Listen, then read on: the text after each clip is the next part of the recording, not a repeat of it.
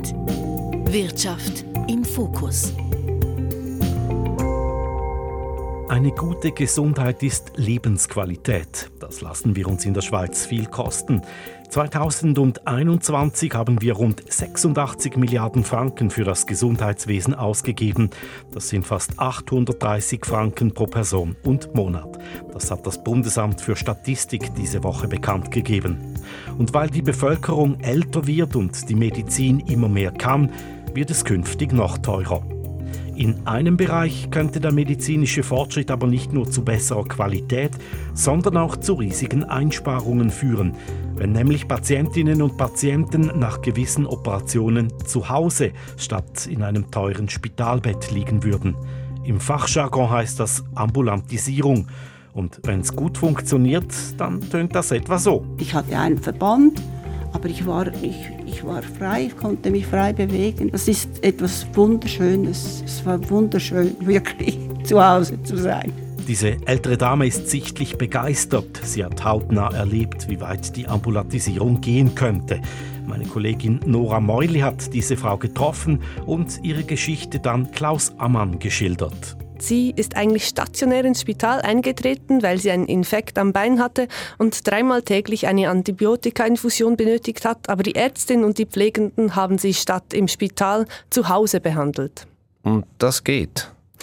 Das geht ja, wenn die Patientin stabil genug ist, also keine Intensivüberwachung braucht und man nicht davon ausgeht, dass sie ein Herzproblem bekommen wird.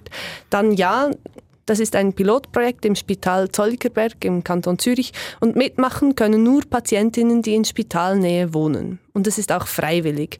In diesem Projekt geht es erstmal nur darum zu zeigen, was noch alles möglich ist. Und die Antwort ist klar, viel. Aber da fahren also Ärztinnen und Ärzte im Quartier herum. Finden die das cool? Können sie da auch alles machen, was sie im Spital könnten? Die finden das super. Ja, es ist zwar aufwendiger, als von einem Spitalbett zum nächsten zu gehen, aber für Pflege und Ärztin funktioniert das gut. Vor allem, weil sie eine ganzheitliche Wahrnehmung der Patientinnen bekommen. Sie sehen sie in ihrem gewohnten Umfeld und mit ihren Alltagsroutinen und können die Medizin darauf ausrichten, individuell also anpassen. Vieles können sie zu Hause besser als im Spital, aber klar, sobald man auf mehr als einen Ultraschall angewiesen ist, müssen die Patientinnen ins Spital. Und das sind dann auch attraktive Arbeitsstellen. Für das Projekt war es relativ einfach, was ja sonst besonders schwierig ist, Pflegende zu finden. Aber das ist eben erst ein Projekt und so in der breiten Anwendung in der Schweiz erst Zukunftsmusik. Genau, es ist einfach ein schönes Beispiel dafür, was noch alles möglich ist. Und das war auch mein Ausgangspunkt für diese Sendung. Eigentlich möchte ich aber über ein großes, teures Problem sprechen. Und zwar darüber, wieso jährlich tausende Menschen in der Schweiz nach einer Operation unnötigerweise in einem Spitalbett liegen. Und das, obwohl sich eigentlich alle einig sind, dass ein Teil der Patientinnen zu Hause viel besser aufgehoben wäre. Und warum schickt man die denn nicht nach Hause? Sie müssten sich eigentlich gar nicht erst in einem Spitalbett einrichten. Sie werden quasi im falschen Setting operiert, in einem stationären Setting statt in einem ambulanten Setting. Nehmen wir zum Beispiel die Mandeloperation. Entweder du trittst ganz normal ins Spital ein, wartest dann wahrscheinlich eine Weile, weil die Notfälle zuerst drankommen, dann wirst du operiert und nach der Operation wachst du in einem Zweibettzimmer auf.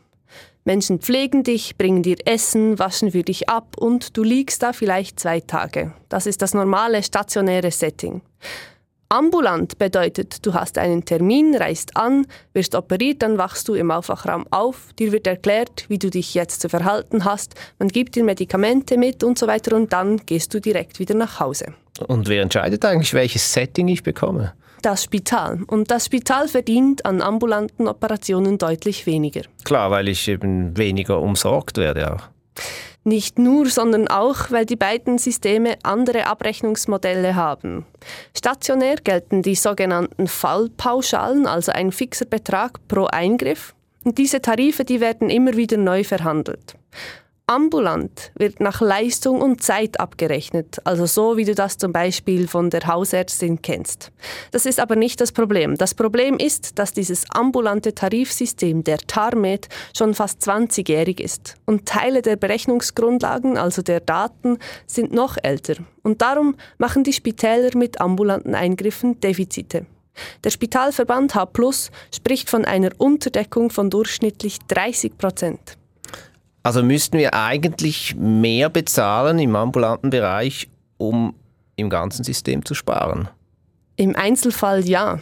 Wie groß diese Unterdeckung tatsächlich ist, können nur die Spitäler wissen. Aber wenn es weniger attraktiv für sie ist, ambulant zu operieren, dann zahlen wir alle dafür. Und weil dieses Tarifsystem so alt ist, geht es nicht vorwärts mit der Ambulantisierung, richtig? Es geht trotzdem langsam vorwärts. Anfang Jahr hat der Bund in der Krankenleistungsverordnung geregelt, dass 18 Eingriffe ab sofort nur noch ambulant vergütet werden. Außer natürlich jemand muss aus medizinischen oder sozialen Gründen unbedingt in einem Bett liegen. Viele Kantone haben schon zuvor solche Listen geführt. Die Spitäler müssen also, also sind verpflichtet, diese Operationen dann auch ambulant durchzuführen. Beziehungsweise wenn sie es nicht tun, dann verdienen sie einfach weniger, weil sie eben nur den ambulanten Tarif erhalten. Und für Spitäler ist es somit automatisch günstiger, ambulant zu operieren. Vielleicht nicht kostendeckend, aber günstiger.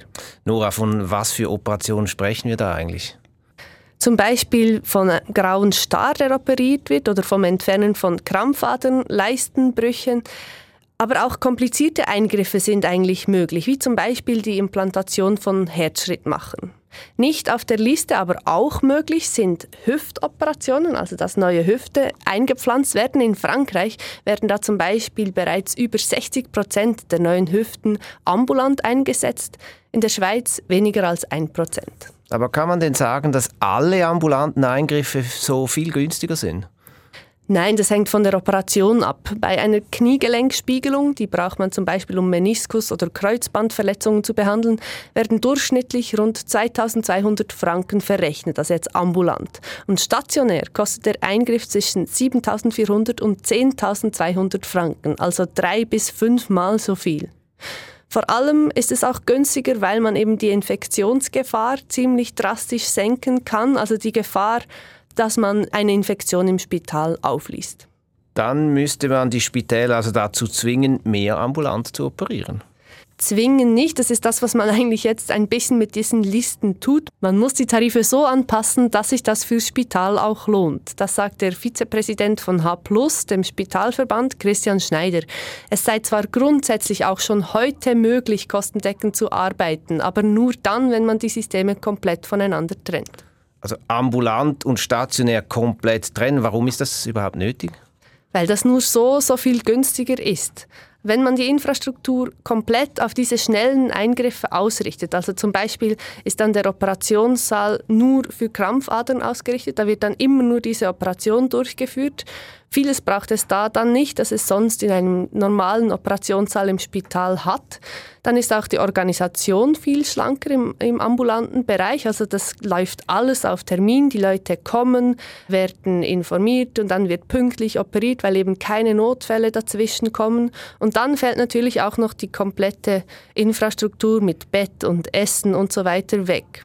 Und natürlich ist die Infektionsgefahr auch nur viel kleiner, wenn man eben diese Leute von den Schwerkranken trennt.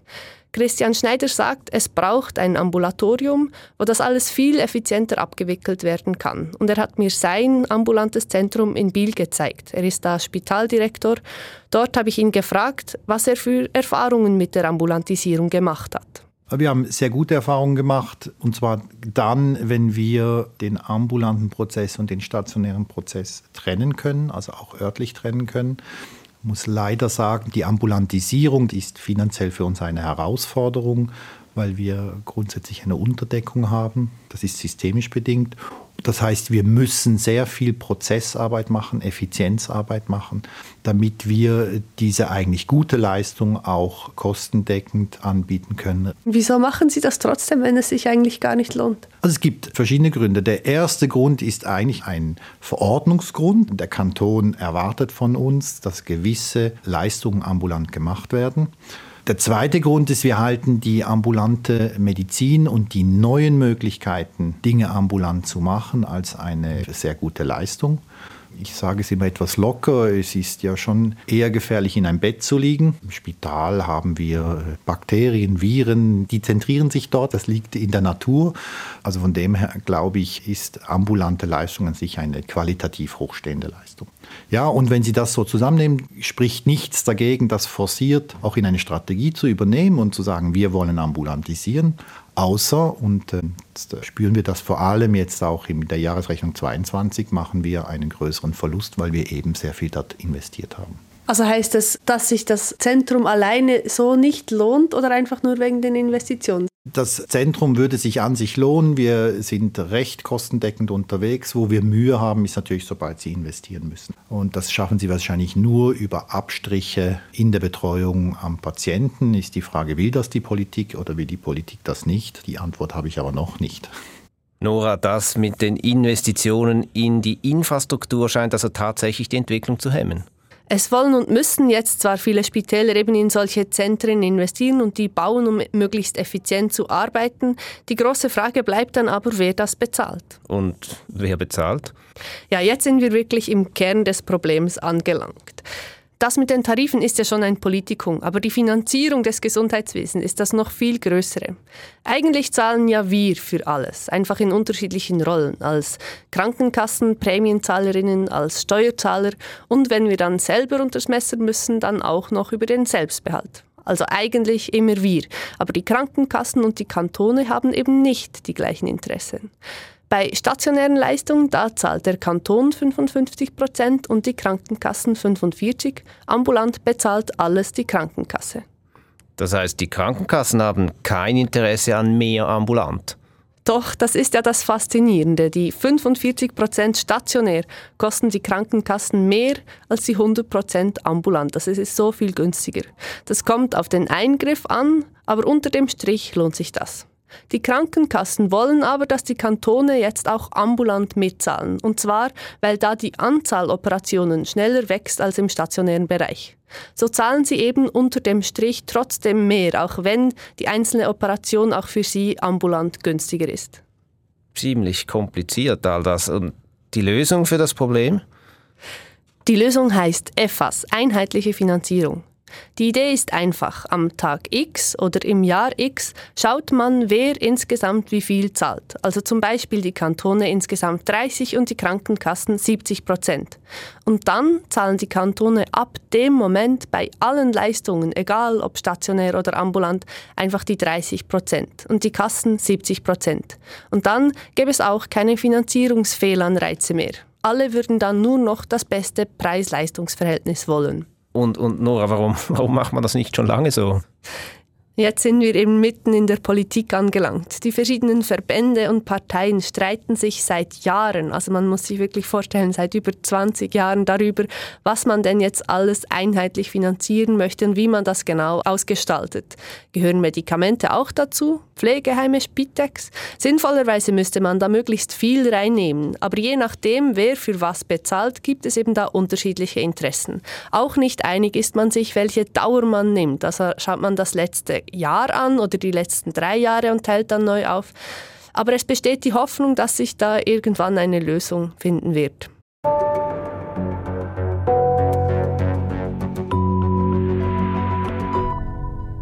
Aber solange die Finanzierung und die Tarife nicht angepasst werden, solange müssen die Spitäler ja trotzdem weiter funktionieren. Genau, ich habe Christian Schneider in Biel darum gefragt, was das alles jetzt eigentlich für die Spitalfinanzen bedeutet. Finanziell ist das weniger Umsatz. Die gleiche Operation im unterschiedlichen Setting ambulant ist günstiger. Das wäre auch zum Schluss der volkswirtschaftliche Gewinn, ist bei mir natürlich ein Minusgeschäft im Sinn von weniger Umsatz. Das heißt, ich habe weniger Umsatz, ich nutze weniger meine Infrastruktur, also das Bett wird nicht mehr gebraucht und muss jetzt schauen, dass ich diese Infrastruktur trotzdem ausnutze. Das war jetzt in den letzten Jahren weniger das Problem. Mit Überalterung brauchen wir diese Infrastruktur trotzdem. Aber grundsätzlich ist es natürlich so, dass ich, würde ich in dieses Bett nicht einen anderen neuen Patient oder Patientin hineinlegen können, müsste ich diese Infrastruktur abbauen. Jetzt wenn wir mehr ambulantisieren, sind wir heute froh, dass wir das machen. Wieso? Erstens, weil wir die Fachkräfte nicht mehr haben. Das heißt, wenn ich heute Infrastruktur nicht mehr betreiben muss, bricht mir da kein Zacken aus der Krone, weil fast alle haben offene Stellen in ihren Betrieben. Das Zweite ist, wenn ich die Pflegenden habe und die Ärzte, die Fachkräfte, auch kein Problem, weil wir sind am Überaltern. Das heißt, wir brauchen sowieso diese Betten, die wir freispielen durch Ambulantisierung mit der jetzigen Generation, die jetzt in Rente geht, die älter wird, die kränker wird mit dem Alter und die sicher die Spitalinfrastruktur braucht. Das heißt, rechnerisch gesehen kommt es genau im richtigen Moment, dass wir jetzt forciert diese Ambulantisierung vorantreiben damit wir überhaupt nachher noch um all die kranken oder auch gesunden Menschen kümmern können. Und ist denn wirklich niemand gegen diese Ambulantisierung? Ich möchte nochmal das, auf das Stichwort blutige Entlassungen, das ja viel gehört wird, eingehen. Eigentlich nicht, nein, weil es eben um diese minimalinvasiven Eingriffe geht, also um Menschen, die möglichst unverletzt nach Hause gehen. Aber kritische Stimmen gibt es natürlich schon. Ich habe mit Susanne Gedamke von der Stiftung für Patientenschutz gesprochen. Bei ihrer Stiftung melden sich jene Personen oder einige der Fälle, wo es eben nicht so gut gelaufen ist. Sie kritisiert, dass es in der öffentlichen Debatte vor allem um Kosten geht. Das kritisiert übrigens auch Christian Schneider, weil es ja vor allem ein medizinischer Fortschritt auch ist, dass man eben schneller nach Hause gehen kann. Aber sie sagt, in erster Linie müsse es darum gehen, die medizinisch beste Variante für eine bestimmte Patientin zu finden. Bei einer älteren alleinstehenden Frau, die noch andere Erkrankungen hat, muss man sehr gut abklären, ob man die dann mit einem neuen Hüftgelenk direkt wieder nach Hause schicken kann. Bei einem jungen Familienvater ist es vielleicht etwas anders. Vielleicht möchte der gerne rasch wieder zu Hause sein bei seinen Kindern. Susanne Gedamke sagt, wenn Patienten zu früh entlassen werden und die Nachsorge nicht aufgegleist ist, dann kann es eben gerade zu diesen Infektionen auch zu Hause kommen. Also es kann bei komplexen Erkrankungen und zu frühen Entlassungen auch ins Gegenteil umschlagen. Diese Nachsorge, wie müsste die genau aussehen? Das ist die Pflege und Betreuung nach dem Spitalbesuch. Für die Pflege ist eigentlich vorgesehen, dass, wenn nötig, die Spitex dann zu den frisch Operierten nach Hause geht und sie weiterpflegt. Und für die Betreuung werden die Patienten zwar gefragt, ob da jemand da ist, aber ob die Patientinnen dann wirklich gut umsorgt sind, das ist eben eine offene Frage. Frühe Entlastungen sind per se kein Problem. Das ist nicht das, was ich schwierig finde. Sie sind nur eins, wenn die Nachbetreuung nicht organisiert ist. Und das kommt eben relativ häufig vor. Also die Nachsorge gut organisieren und dann äh, ist eigentlich niemand mehr dagegen. Ja, und die Möglichkeiten sind eben in der Schweiz noch lange nicht ausgeschöpft. Das zeigt dieses Projekt, das wir anfangs angeschaut haben, das Spital zu Hause. Da kann man sogar eben auch Erkrankte zu Hause behandeln. Und das funktioniert also tatsächlich? Es scheint so. Also finanziell lässt sich das noch nicht beantworten. Es ist ein Pilotprojekt und das zeigt vor allem, dass in Zürich funktioniert, was auch in anderen Ländern bereits funktioniert. Ich habe mir das Projekt von der leitenden Ärztin und von einer ihrer Patientinnen erklären lassen.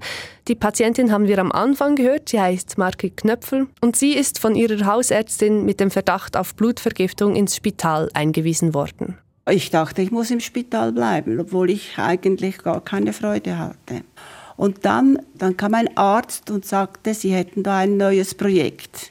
Und er hat mir das erklärt und er sagte mir, ich könne mich noch überlegen, ob ich das machen möchte. Da sagte ich, ja, ich muss nicht überlegen, das ist für mich klar. Wieso? Ja, er sagte mir, ich könne nach Hause gehen und am Abend käme dann eine Person und mache mir die Infusion und ich sei frei. Er hat mir das erklärt. Da habe ich gesagt, ja, das äh, ist okay für mich. Aber wieso ist es für Sie so viel schöner, zu Hause zu sein? Ja, anstatt im Bett zu liegen, die Freiheit. Ich war frei, ich konnte in der Wohnung bleiben. Ich durfte die Wohnung nicht verlassen. Aber ich war frei, ich konnte Fernsehen, ich konnte Musik hören, ich konnte mir Essen kochen. Und dann kam die Krankenschwester mit mir vom Zolligenberg bis hier nach Binz und dann hat sie mich da eingerichtet. Ich hatte einen Monitor in der Stube und hatte einen Anschluss da. Ich war verbunden mit dem Spital. Also ich war voll überwacht und ich fand das sensationell. Und unsicher haben Sie sich nicht gefühlt? Nein, nie. Nie.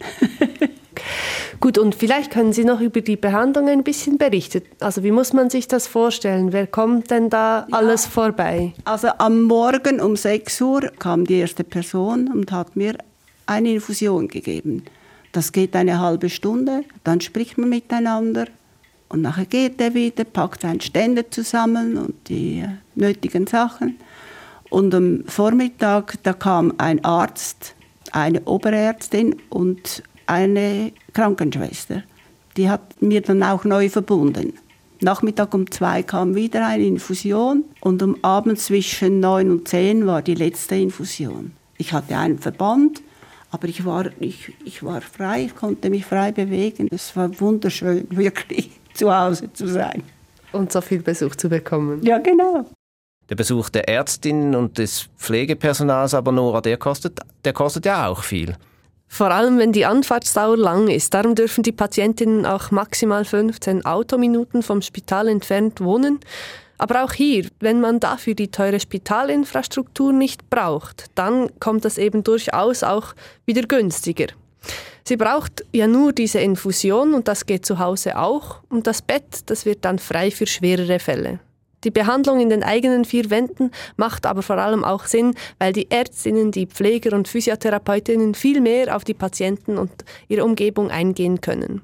Die leitende Ärztin hat von einer nachhaltigeren Medizin gesprochen, weil man dann mit den Patienten auch über Gewohnheiten spricht und zum Beispiel Physioübungen an die Wohnung anpassen kann. Und werden denn Patientinnen und Patienten zu Hause tatsächlich schneller gesund? Offenbar. Der Hauptgrund ist, dass sich die Leute mehr bewegen und nicht nur im Bett rumliegen, aber sie fühlen sich in der Regel zu Hause natürlich auch wohler. Und hier ist es ja eh klar, die Patientin hat es ja selbst gewählt, zu Hause zu sein. Aber das funktioniert eben auch für ambulante Operationen. Also wenn jemand mit fast keiner Verletzung, also zum Beispiel nach einem Leistenbruch, direkt wieder nach Hause geht, dann ist es eben auch ein funktionierendes Modell. Zum Schluss Nora, noch einmal die Frage, also wenn wir das richtig machen, sorgfältig ambulantisieren und vor allem das Finanzielle mal geregelt ist, wie viel günstiger wird unser Gesundheitswesen dank der Ambulantisierung?